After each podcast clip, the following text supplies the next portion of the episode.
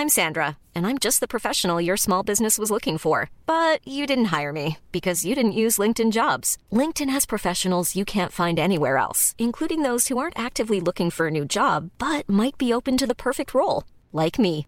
In a given month, over 70% of LinkedIn users don't visit other leading job sites. So if you're not looking on LinkedIn, you'll miss out on great candidates like Sandra. Start hiring professionals like a professional. Post your free job on linkedin.com/people today.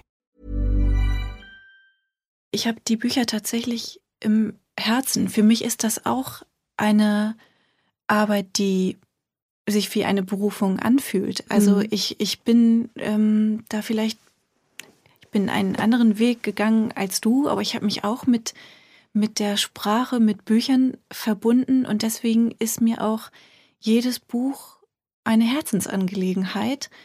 Und ähm, ja, es gibt andere Autoren neben dir. Ich hab's gewusst, ich hab's gewusst. Aber ich bin dann auch wirklich ganz bei dem Buch, um das es gerade geht.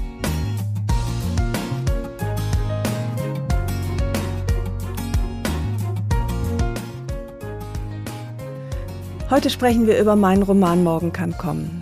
Und ich spreche darüber mit meiner Lektorin Ricarda Saul, die den ganzen Werdegang dieses Buches begleitet hat. So innig und äh, eng, wie ich eigentlich noch nie eine Zusammenarbeit an einem Buch hatte. Und ich wüsste gerne von dir, Ricarda, ähm, wie, wie waren für dich die Anfänge von Morgen kann kommen? Warst du, wie ist das so? Ist man dann nervös als Lektorin? Denkt man, oh, schafft die Alte das? Und der letzte Roman war so gut, das kann doch nichts werden. Du kannst ja jetzt ehrlich sein, weil wir haben es geschafft.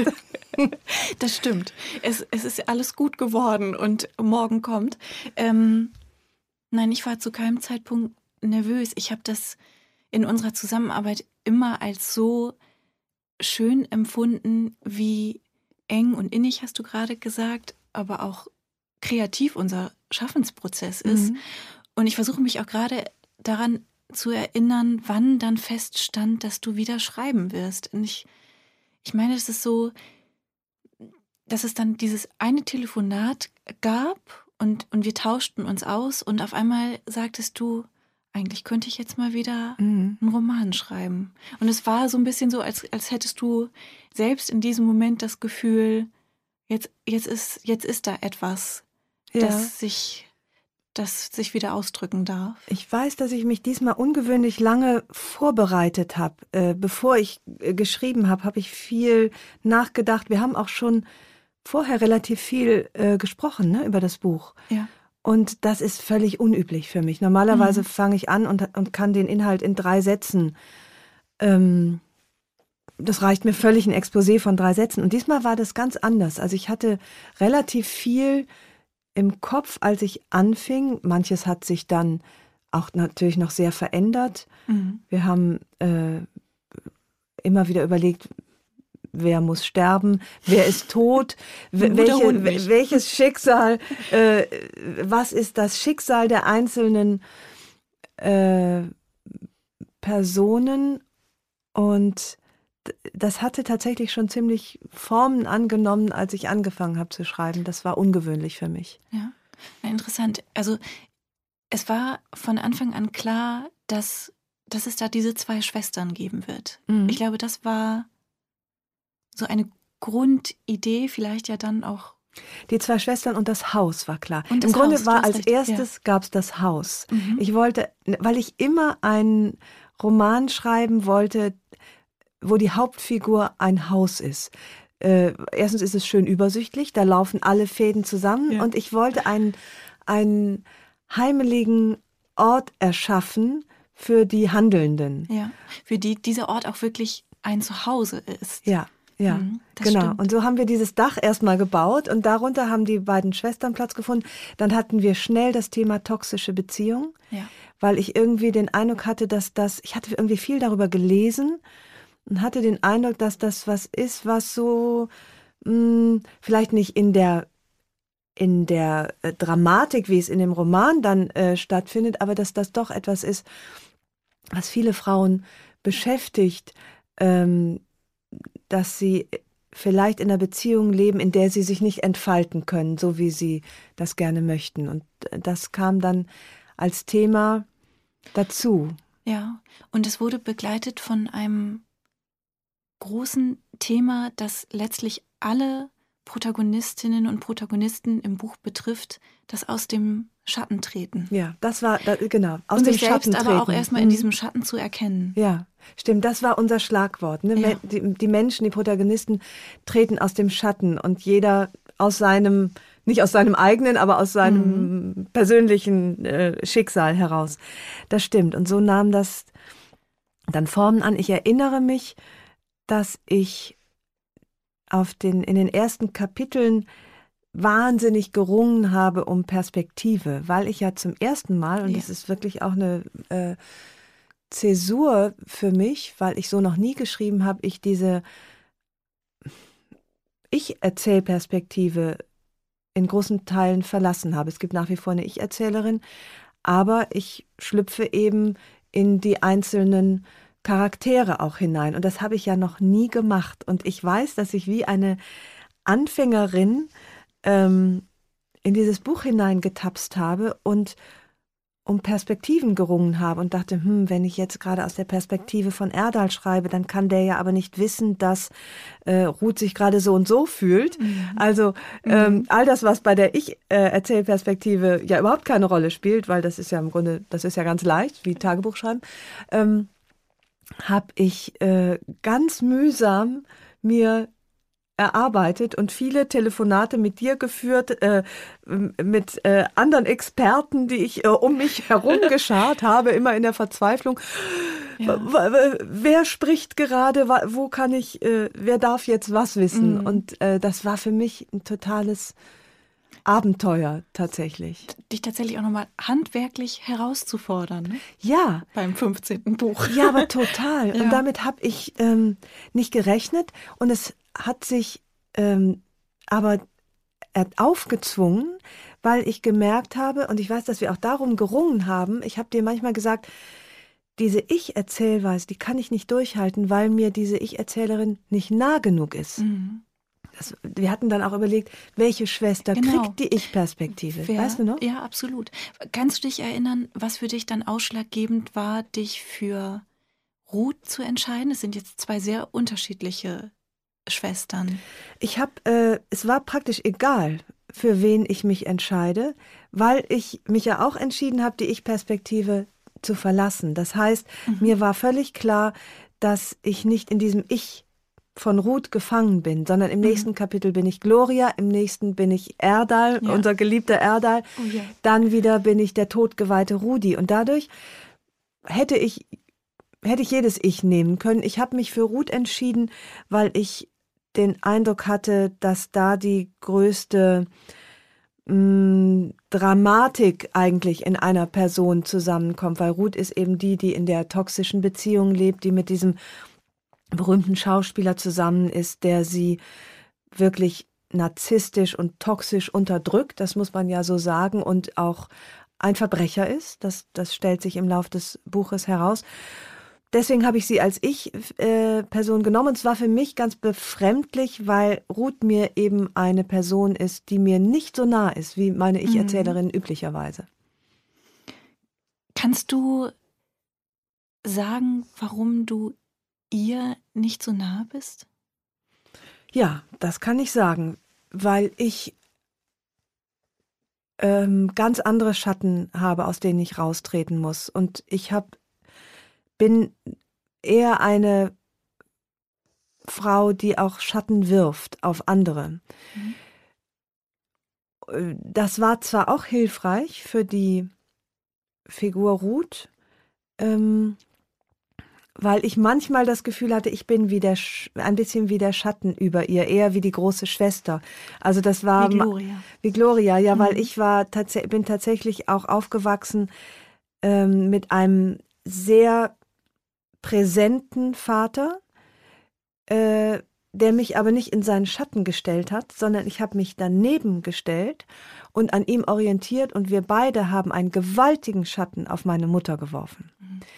Und der war so groß, dass in, im Roman da auch noch eine Schwester sozusagen jetzt Platz gefunden hat.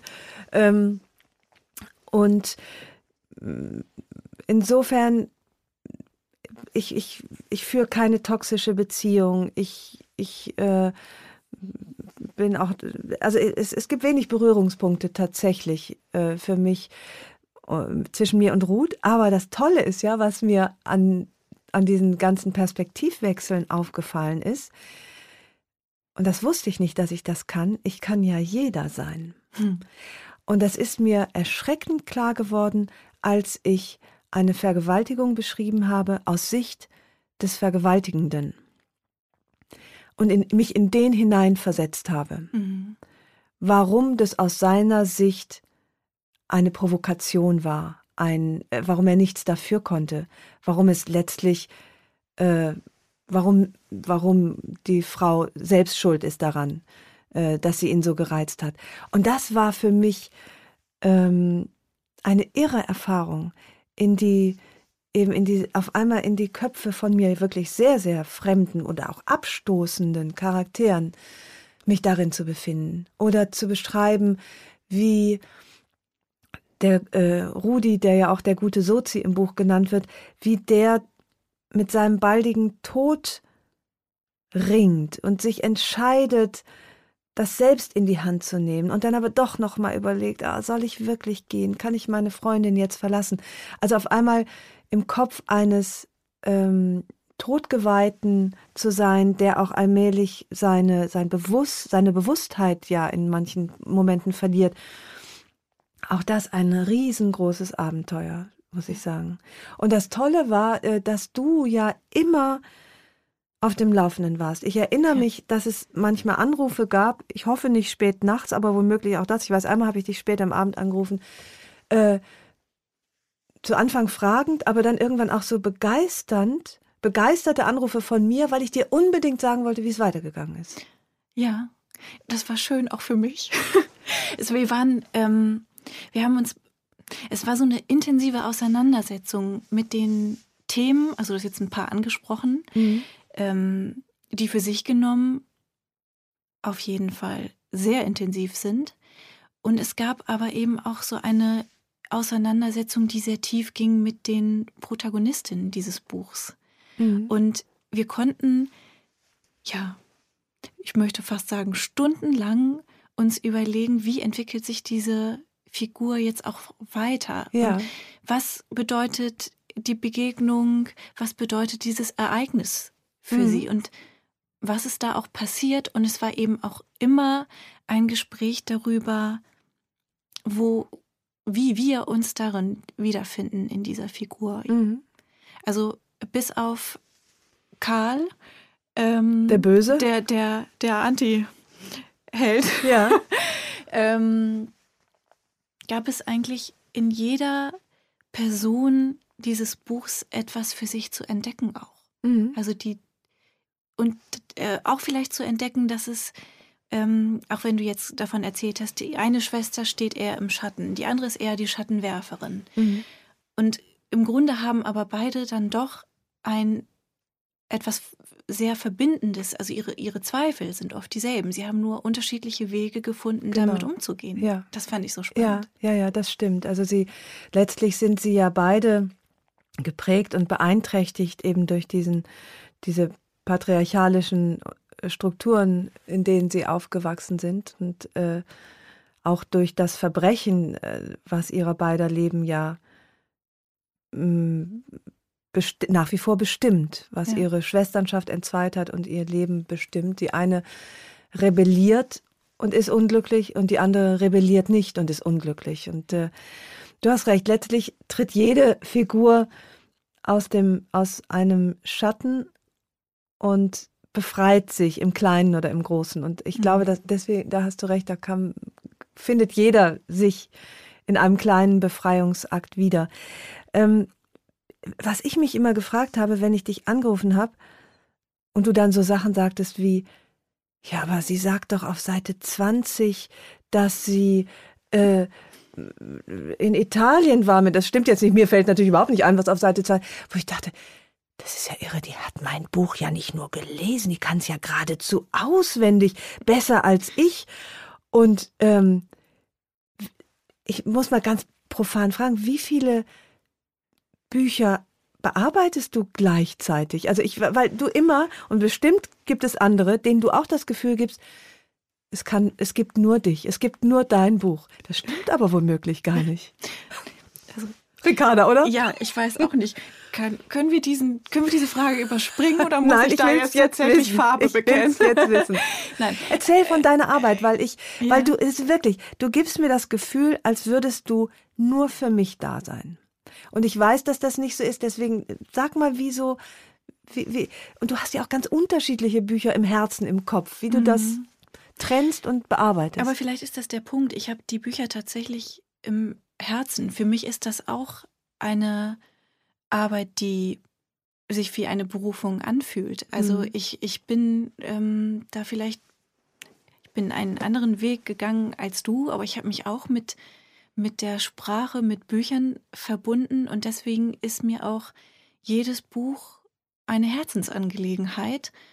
Und ähm, ja, es gibt andere Autoren neben dir. Ich hab's gewusst, ich hab's gewusst. Aber ich bin dann auch wirklich ganz bei dem Buch, um das es gerade geht und ganz bei der Autorin, um die es gerade Aber geht. wie viele Bücher machst du, äh, lektorierst du gleichzeitig oder hm, betreust Na, du gleichzeitig? Bestenfalls gleichzeitig nicht so viele, weil das ist dann tatsächlich Aber herausfordernd. So ähm, ist, es kommt schon mal vor, dass es, ähm, dass sich das überschneidet und dass dann womöglich sogar in einem Monat vielleicht zwei Bücher von zwei Autorinnen mhm von mir gleichzeitig erscheinen. Ich habe keine richtige Faustformel, weil sich das eben auch oft einfach ergibt. So wie du irgendwann den Moment hattest und sagst so, Ricarda, jetzt, jetzt schreibe ich. Und dann kommt irgendwann der Moment, wo wir auch festlegen, wann dieses Buch erscheinen soll und somit auch der Moment, wann dieses Buch in Satz geht. Mhm, ja. ähm, so läuft es eben bei anderen Büchern auch.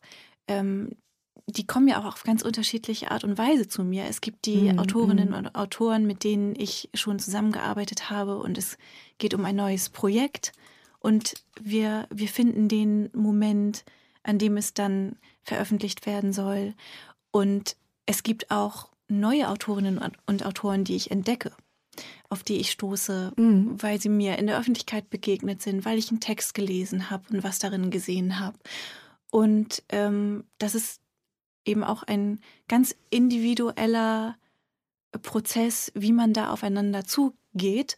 Und so entstehen dann eben auch, ähm, so kommt es auch zu unterschiedlichen Veröffentlichungszeitpunkten. Und ich achte schon darauf, dass ich nicht zu viele Bücher auf einmal habe, mhm.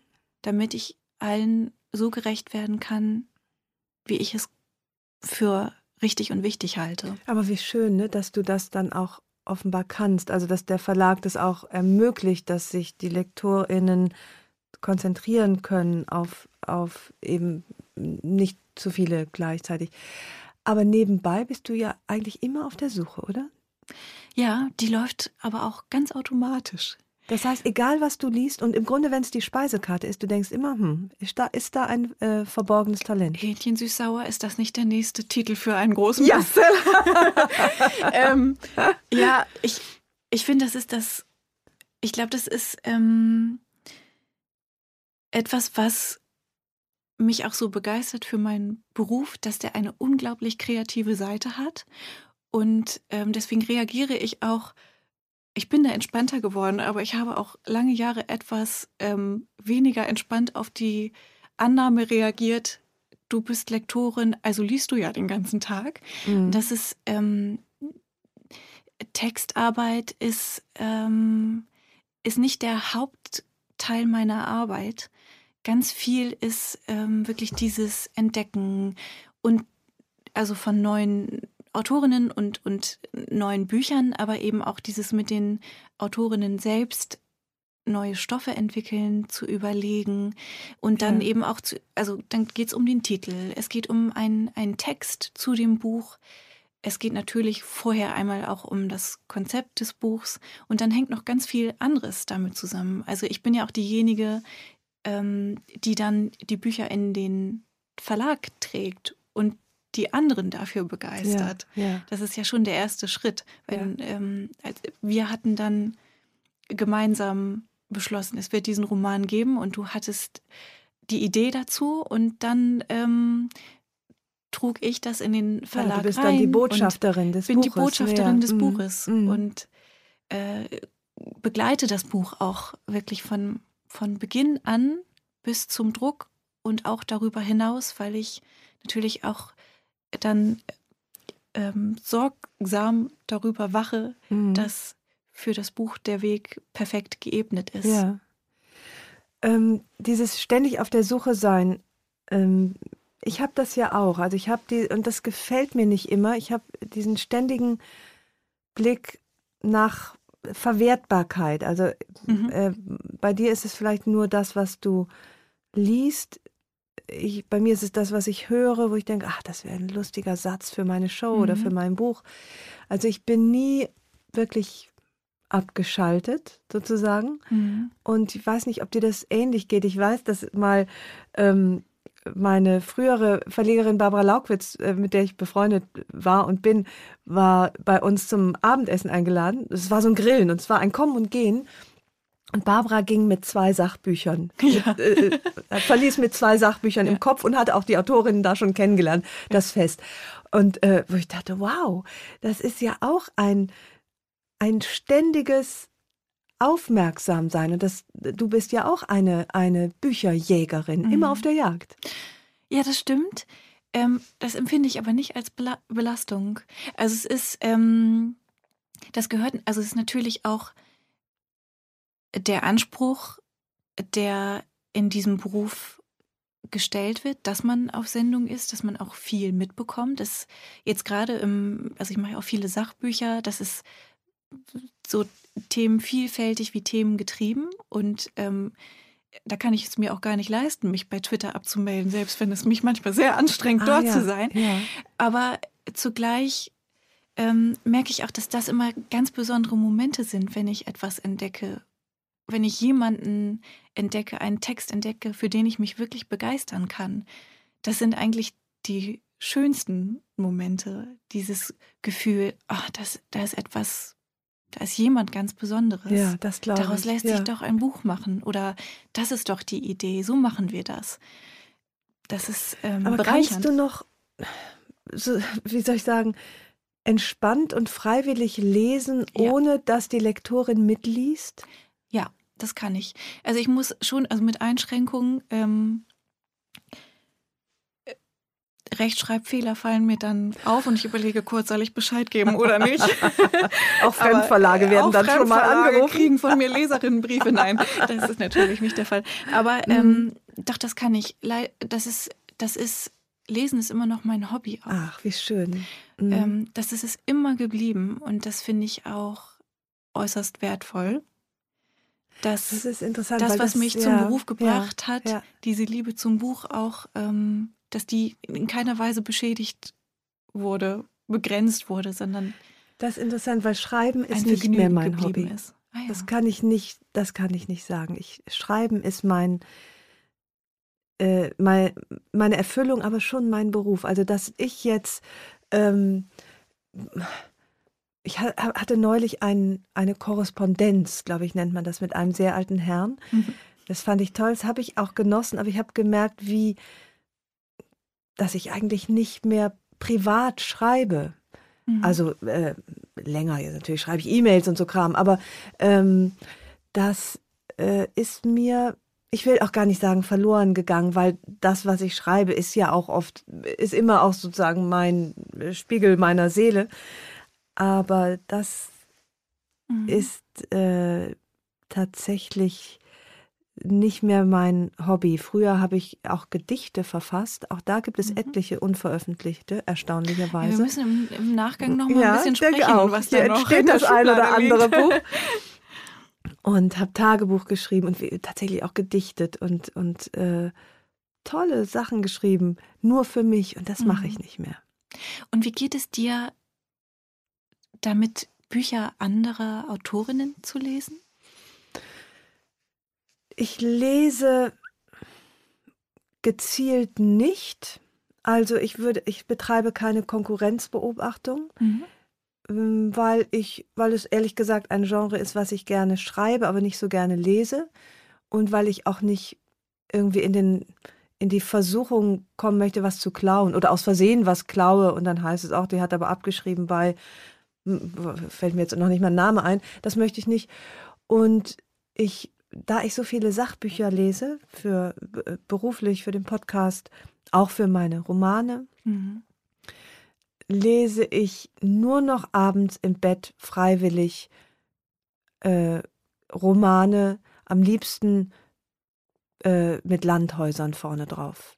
Also Ja. auch insbesondere, wenn das Weltgeschehen so aussieht wie jetzt, dann ist Lesen für mich eine Flucht in Mhm. heile Welten, gerne Kriminalromane, wo eigentlich kein Blut fließt, so Miss Marple-mäßig. Mhm. Ähm, das ist für mich Weltflucht. Habe mich lange geschämt tatsächlich dafür, dass ich nicht mich durch Bücher quäle oder auch, na, das ist jetzt blöd gesagt, also dass, dass mich zum Beispiel eben so hohe Literatur nicht wirklich einfängt und ich mich da eher äh, ja tatsächlich zu quälen muss und das jetzt nicht mehr tue. Mhm. Aber ich, man kann sich ja nicht aussuchen, was man, man kann sich aussuchen, was man liest, aber man kann sich nicht aussuchen, was man gern liest. Und abends im Bett lese ich nur noch das, was ich gern lese. Das mache ich auch. Und dann lese ich tatsächlich auch eher Belletristik und nicht so sehr Sachbücher. Also ein Sachbuch kommt mir nicht ins Bett. Außer ich habe am nächsten Tag einen Podcast und bin noch irgendwie, denke, oh, ich muss das noch mal Dringend noch was durchgehen. vorbereiten. Ja, ja, aber an, da, ansonsten ist das für mich wirklich die schöne Zeit. Auch, wir, wir haben ja im vorangegangenen Podcast über die Schwierigkeit äh, gesprochen, dass ich mich so kaum noch konzentrieren kann. Mhm. Und im Bett ist dann auch nichts außer Buch, Buchhandlung und ich. Und äh, da lasse ich auch das Handy irgendwo äh, im Ja. Badezimmer liegen, extra, damit ich äh, mich ganz darauf konzentrieren kann. Ja. Das genieße ich sehr. Ich auch. Es ist ein so schönes Gefühl und das findet man ja auch mh, bei anderen Beschäftigungen, Beschäftigungen nicht so sehr, dass man so ganz in der Geschichte sein kann. Mhm. Ja. Davon, dav so davongetragen Ja, werden ja, kann ja, auch. genau. Und das, das mag ich eben, wenn mich das Buch trägt und ich es nicht mittragen muss, wie Ja. vielleicht bei, bei richtiger Literatur. Noch, ich möchte noch mal einmal zurück zu deiner Arbeit. Äh, in dem ganzen Werdegang eines Buches, was ist für dich der schlimmste und vielleicht auch gleichzeitig schönste Moment? Wahrscheinlich die Insatzgabe. Das Ah. ist vielleicht auch ein bisschen meine Seite 100. Ach, ja. wo ich kurz zögere und, der, und, und natürlich hinterfrage, weil ich auch eine große Verantwortung in diesem Moment trage, ist alles fein. Sag mal, was ist in Satz? Was passiert dann? Das ist der Moment, wenn in dem Fall jetzt zum Beispiel wir beide ähm, das Manuskript, das ist ja ein meist ein Word-Doc-Dokument, in dem du geschrieben hast, in dem ich korrigiert, redigiert habe, wenn wir sagen, jetzt ist das abgeschlossen und es geht an die Herstellung ähm, und in Satz. Das heißt, das Buch, die, der Text wird tatsächlich gesetzt, in eine Form gegossen, so wie es dann später auch in dem Buch aussehen wird. Aber ein bisschen was kann man, immer noch kann machen. immer ne? noch etwas machen, Ja. aber es ist trotzdem so ein großer Moment Mhm. und der ist auch immer mit einer Deadline verbunden, die meist auch etwas zu früh kommt. Ja. Und zugleich ist es dann aber auch wirklich so der erste Moment, wo, wo klar ist, ja, jetzt ist es fast fertig. Mhm, mhm. Ja. Und jetzt, jetzt wird im nächsten Schritt auch schon das Buch sichtbar. Also so werden die Seiten aussehen und so viele Seiten werden es auch. Ja, ja, ja, es Das- nimmt dann Formen an. Ich hätte trotzdem gedacht, dass der Moment, wo du es geschickt bekommst und zum ersten Mal äh, dann liest, Mhm. dass der mit, mit Sorge und Herzklopfen verbunden ist, weil sich dann ja entscheidet, nachdem du es gelesen hast, taugt es was? Mhm.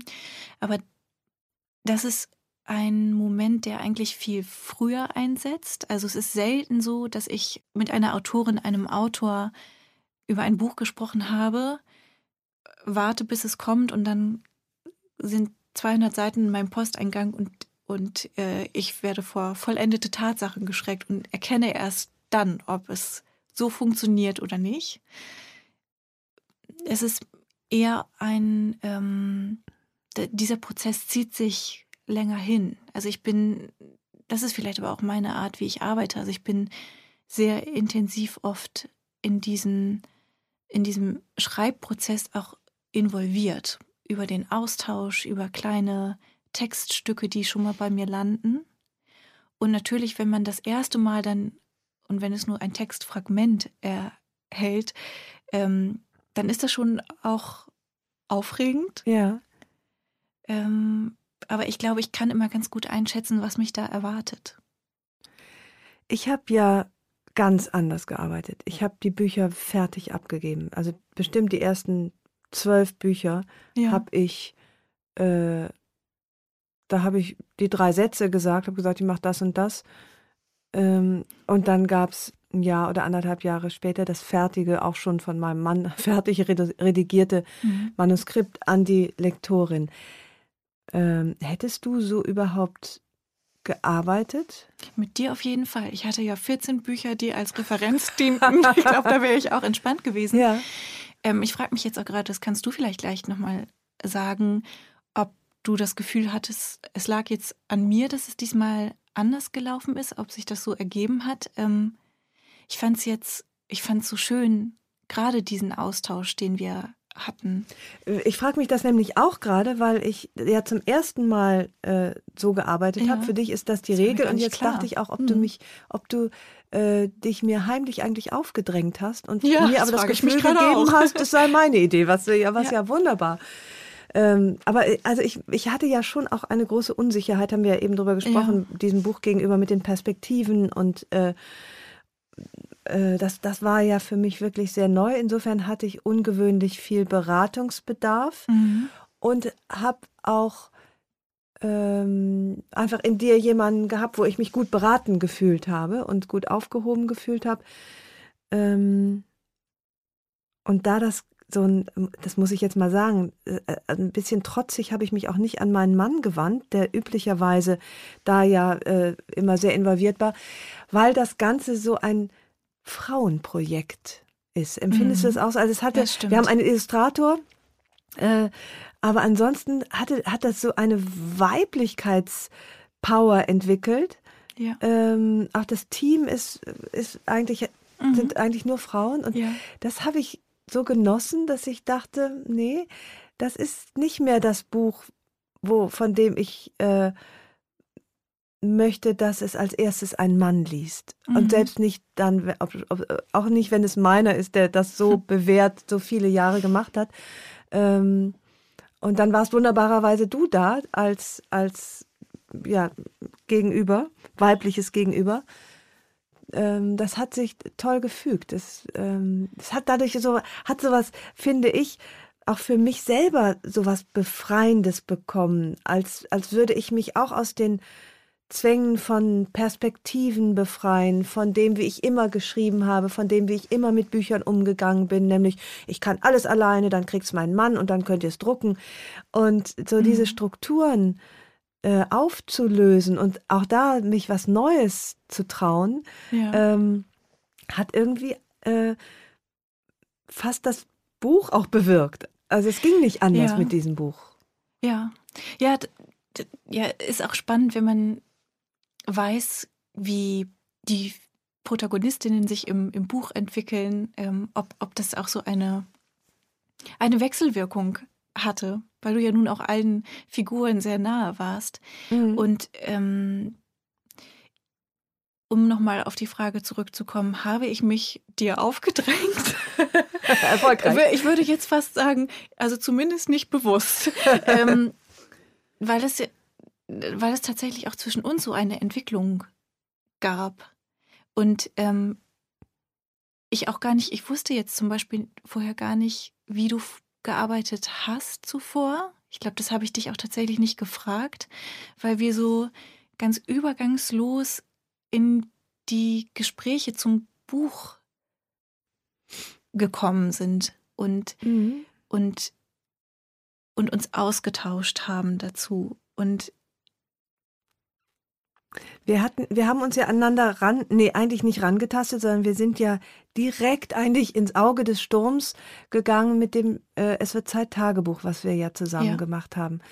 Was deine Idee war, äh, du hast ja schon mal ein ähnliches Projekt betreut, entdeckt. Ich weiß, musst du sagen, dass das. Äh ich glaube, die Idee kam sogar von einer Kollegin. Ja, äh, und wir sind aber dann zusammengeführt worden. Ja, ja, ja, stimmt. Ich kam mit der Idee zu dir, ja, Expertise ja, hatte ja, und dann genau war noch eben so ein bisschen die Frage, was genau wird es sein? Und äh, wir sind dann beim Tagebuch gelandet. Ja. Und das war ja, das war vielleicht für uns beide auch ein ganz außergewöhnliches Projekt, weil Total, es so ja. vielfältig war. Es ist ja mhm. nicht nur das Buch daraus entstanden, sondern auch Letztlich der, der, Podcast. der Podcast. Jetzt sitzen wir hier. Es war, genau. ja, ja, ja, das stimmt. Und das war natürlich eine, es war auch wahnsinnig viel Arbeit.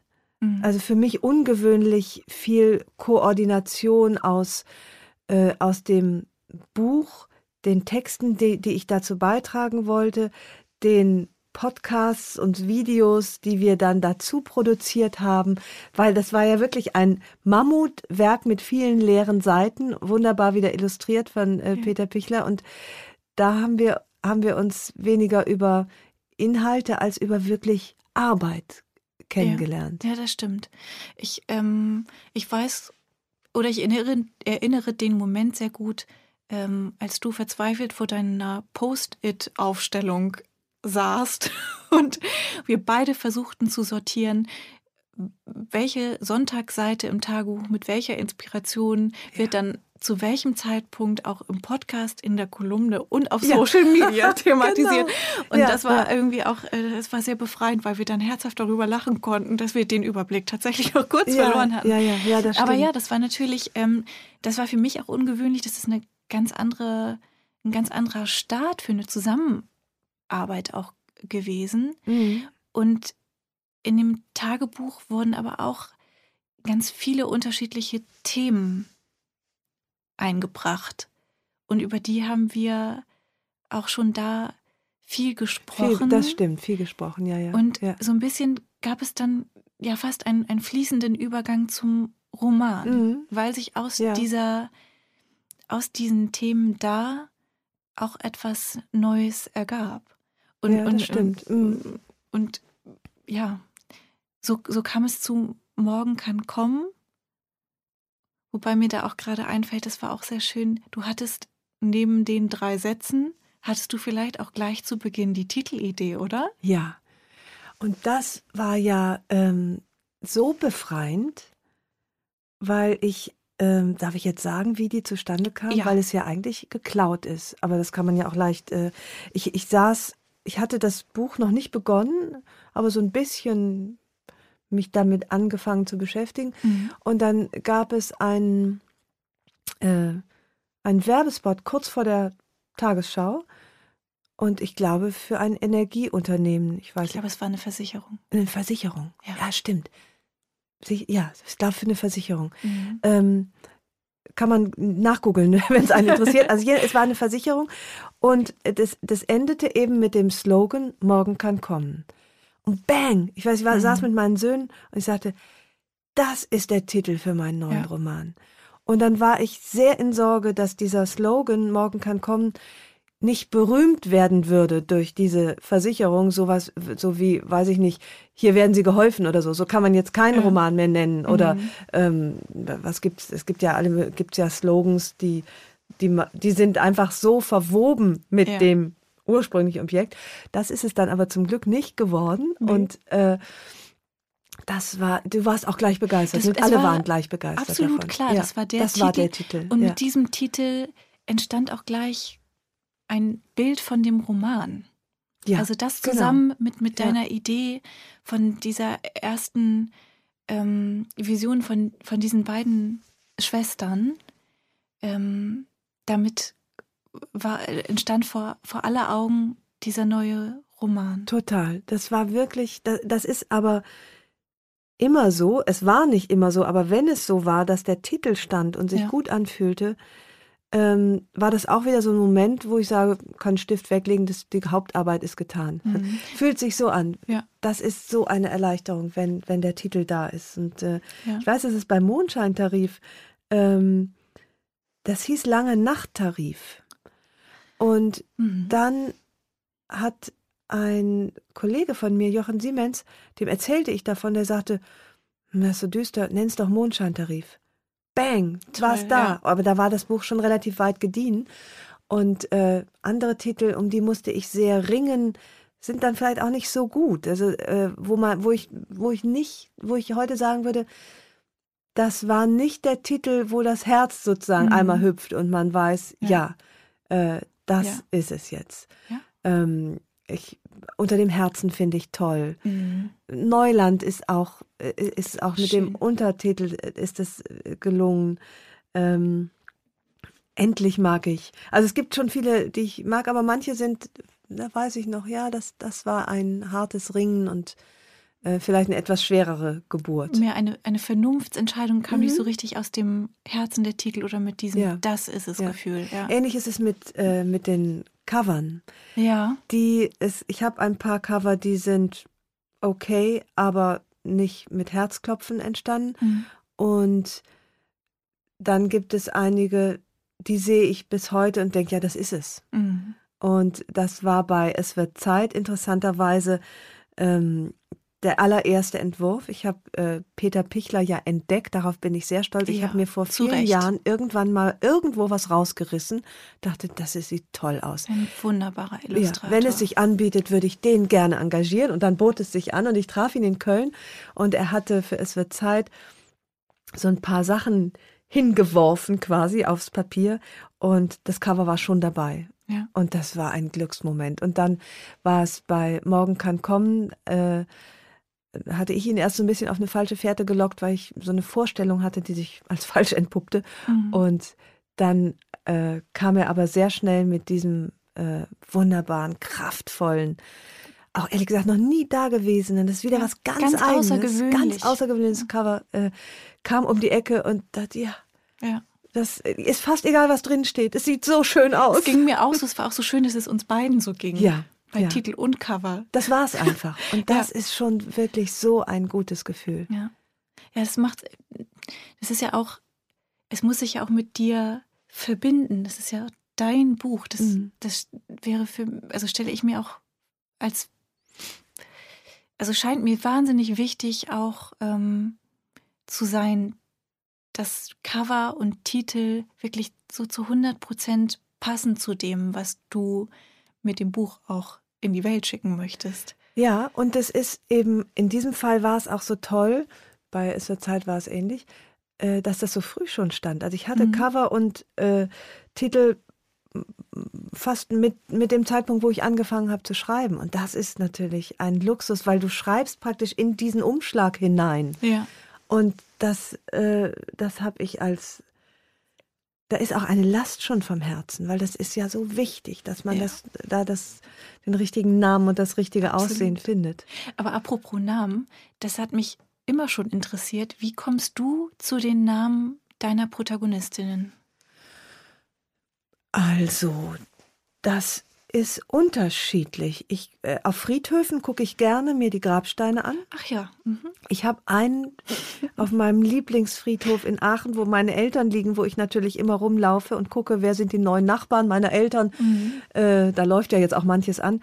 Da liegt einer und ich liebe diesen Namen, aber der ist so unge... Und der hat auch so einen schönen Spruch. Der hat übrigens auch einen Spruch auf seinem Grabstein. Der heißt so ein bisschen, alles tun unter dem Himmel, auf der Erde hat seine Stunde und alles hat seine Zeit oder irgendwie Mhm. auch so ein bisschen, es wird zeitmäßig. Und der heißt Erasmus Schlapp. Professor Erasmus Schlapp. Ich kannte den nicht, aber ich liebe diesen Mann für seinen Namen. Und ich, Ja. Aber ich denke, der ist zu ungewöhnlich, als dass man ihn äh, klauen dürfte vom Grabstein. ähm, und also, aber manche Namen entstehen so. Es sind immer ganz viele Namen aus meiner Vergangenheit, aus meiner Kindheit, so kleine ähm, Hinweise an Eingeweihte, äh, wenn jemand Krings heißt, zum Beispiel mit Nachnamen. Äh, das ist, war eine Nachbarin. Ich habe, glaube ich, alle Nachbarinnen und, und äh, Freundinnen irgendwie mal drin gehabt. Und ähm, das, die entstehen auch sozusagen aus, mit rationalen Erwägungen. Mhm. Ich habe gerne kurze Namen, weil mhm. ich es ja so oft schreiben muss. Äh, fast nie, wenn es sich vermeiden lässt, zumindest nicht bei äh, ProtagonistInnen, äh, ein Name, der mit S endet, weil man dann den Mhm. Du weißt es besser, den Genitiv nicht. Ja. Also Hans Essen, äh, das ja, Essen von ha Hans Essen, also aber äh, Corinnas Essen, das mhm. geht, aber mhm. ähm, es lässt sich noch lesen, aber du musst dann ja auch immer noch ein Hörbuch einsprechen, da wird's Ja, aber Hans und dann machst du einen Strich hinter das S, also ich, ich ja, mag es nicht. Also das sind mhm. tatsächlich Namen, die ich äh, bewusst vermeide, alles was mit S end, endet. Und ähm, so kommen sie dann auf unterschiedlichste Weise zu, zustande. Und oft sind die eben auch, habe ich bestimmte Assozi Assoziationen, ja. äh, die manche vielleicht sogar äh, mitlesen in den Büchern. Erdal ist jetzt auch im neuen Roman wieder dabei. Ist es der einzige Protagonist, der schon in mehreren Romanen aufgetaucht ist? Ja, ne? Ja, Oder gibt's Erdal habe ich erfunden. Ich weiß nicht in welchem Roman, aber der ist schon, äh, ich würde sagen, bestimmt seit zehn, ich weiß jetzt gar nicht, wie viele ja. Romane von den 15 Büchern mhm. ich geschrieben habe, aber der ist schon sehr, sehr lange dabei. Und den, den liebe ich. Der ist ähm, Erdal Küppers. Mhm. Ich finde auch den Namen toll, freue ich mich jedes Mal wieder drüber. Ja. Seine Mutter Renate Göckmann-Küppers lebt ja auch noch. Und um Erdal, eigentlich bauen sich um Erdal diese ganzen Romane, weil mhm. der ja mhm. immer äh, mitspielt. Früher war, hatte der ein äh, der war in der ersten WG an der Hohen Luftchaussee. Den Namen der Heldin weiß ich schon nicht mehr, aber ich weiß, dass er ein WG-Zimmer mit, äh, mit äh, Carsten zusammen an der Hohen Luftchaussee in Hamburg hatte. Und ähm, dann, dann hat er, er ein Catering-Unternehmen aufgebaut, riesengroß und lebte in einer Villa irgendwie an der Elbchaussee, glaube ich, keine Ahnung. Dann ähm, zog er nach Köln und war Fernsehstar, ist dann, er hatte eine eigene Kochsendung. Jetzt in diesem Buch ist er eher Privatier und hat dann eben in SW Zeit ein, äh, einen äh, Bauernhof gekauft in der, äh, vor, im Rheinland, äh, und letztlich muss ich ja immer sehen, dass Erdal auch wieder dazukommt, so wie auch ja. jetzt er eben in die Villa Ohnsorg flieht aus seiner Fastenkur, der er mhm. da an der mhm. Küste macht und äh, bringt dann seine Cousine mit, die er dahin einlädt, die eine sehr, sehr wichtige semi-tragische Rolle dann noch spielt in der ganzen Handlung. Äh, ja, Erdal ist mir wirklich über, über Jahrzehnte ans Herz gewachsen. Ja. Mir auch. Aber das geht mir jetzt auch im neuen Roman mit eigentlich fast allen ProtagonistInnen. Und ich bin, mhm. ich glaube, ähm, das, das ging auch ganz vielen Erstleserinnen im Verlag so, dass Rudi, der gute Sozi, Rudi, ja, ja. eine so eine so besondere Figur ist und ein, ein so liebenswerter Mensch, ja. ähm, der einem so richtig ans Herz wächst, so ein, eine wirklich gute Person. Ja, der wie man sie Sozi sich in seinem eigenen gut. Leben ja, auch wünscht. Ja, ich finde den auch so liebenswert und ich habe gerade ähm, äh, ist eine Freundin von mir im Urlaub und die darf das Buch schon lesen. Der hatte ich die Fahnen geschickt und äh, sie sagte, bitte sag mir, dass er nicht stirbt. Ich kann sonst nicht weiterlesen weil natürlich der, diese Todesbedrohung ständig gegenwärtig ist. Er ist ja nun mal sehr krank, das mhm. wird ja mhm. auch nicht verheimlicht. Und äh, das, ja, das war wirklich ein schönes Miteinander äh, ja. äh, mit Rudi. Und äh, ich weiß, da, das weiß ich noch, wie ich dich angerufen habe. Da ging es um die letzte Szene und mir auf einmal ganz klar wurde, wie die sein muss. Mhm. Ich wusste auf einmal den Ort, ich wusste, wer dabei ist, wer mitspielt, wer diese Szene trägt. Und da habe ich dich, glaube ich, abends angerufen ja. und äh, unter Tränen habe ich dir das dann ähm, äh, erstmal erzählt, so, habt ihr auch ein Bild geschickt, ja, weil es gibt Bild ja diesen Ort, genau. wo das, wo das Ende stattfindet tatsächlich. Ich wusste auch schon, die, die Illustration hatte ich vor Augen, die ist dann auch genauso geworden, wie ich es mir gewünscht hatte. Und äh, aber dieses Ende äh, ist ja wirklich, können wir ja beide eigentlich nicht drüber sprechen, ne? Nein, können wir nicht. Ich kann nur, ich kann nur sagen, ich habe ich habe es jetzt viele Male gelesen und es hat mich jedes Mal wieder so sehr berührt. Ja, ich könnte auch jetzt schon wieder weinen. Mich zum Weinen gebracht, auch zum Lachen. Das ist, mhm. ähm, es ist traurig, wunderschön. Ja, aber immerhin ist, ist ja auch Erdal dabei und dadurch wird alles erträglich. Ja, das ist richtig. ja. Aber es ist, kann ich dir so sagen, das ist, ähm, ja, es ist wohl der, der schönste Schluss eines Romans, den ich überhaupt je gelesen habe. Oh. Ich liebe dieses Ende. Ach, ich liebe schön. den ganzen Roman, aber dieses Ende ist wirklich, geht mir besonders nah und geht und ähm, das es rauscht nicht so einfach durch einen durch, sondern es beschäftigt einen länger. Hm. Es halt nach auf eine sehr gute und für einen selbst bereichernde Art und Weise. Ach, wie schön. Das, das ist schön, dass du das sagst. Ich, äh, ähm, ich habe, als ich es lesen musste, das Ende fürs mhm. Hörbuch, habe ich natürlich nicht geschafft. War so, war, musste ja schon weinen beim Gedanken daran. Und dann gab es aber eine andere Szene im Buch, die ich so lustig fand. Das oh, ich glaube, ich weiß, wenn welche du meinst, mit dem Hosenstall, ne? Der Penis im Hosenstall, dem, kleines Stichwort. Der, der, Vorhaut. Vorhaut, ja, richtig. Die, die Vorhautproblematik. Ja, die werden wir nachher nochmal vorlesen, ja, oder? Das, das schaffe ich nicht. Vielleicht kannst du, jedenfalls, da habe ich ungelogen, weil ich lache ja sehr gerne über meine eigenen Witze. Ja, das finde ich fantastisch. Das fand ich so lustig. Bis ich diese Vorhautsache hingekriegt hatte, waren eine halbe Stunde vergangen, bis ich das irgendwie halb prustend äh, gelesen hatte. Und dann hatte ich's und dann habe ich gesagt, so, und jetzt lese ich sofort das Ende. Ja. Es ist noch lange vor dem Ende. In dieser Schwingung schaffe ich jetzt vielleicht das Ende zu lesen. Und das ist dann auch äh, ohne in Tränen auszubrechen gelungen. Ja, das war die richtige Strategie. Dann lass uns doch mit diesem ähm, äh, Schlusswort über den Schluss äh, diese Folge beenden und beim nächsten Mal ja. äh, schwelgen wir in unserem Roman. Oh ja, zu gerne. Ich freue mich, danke.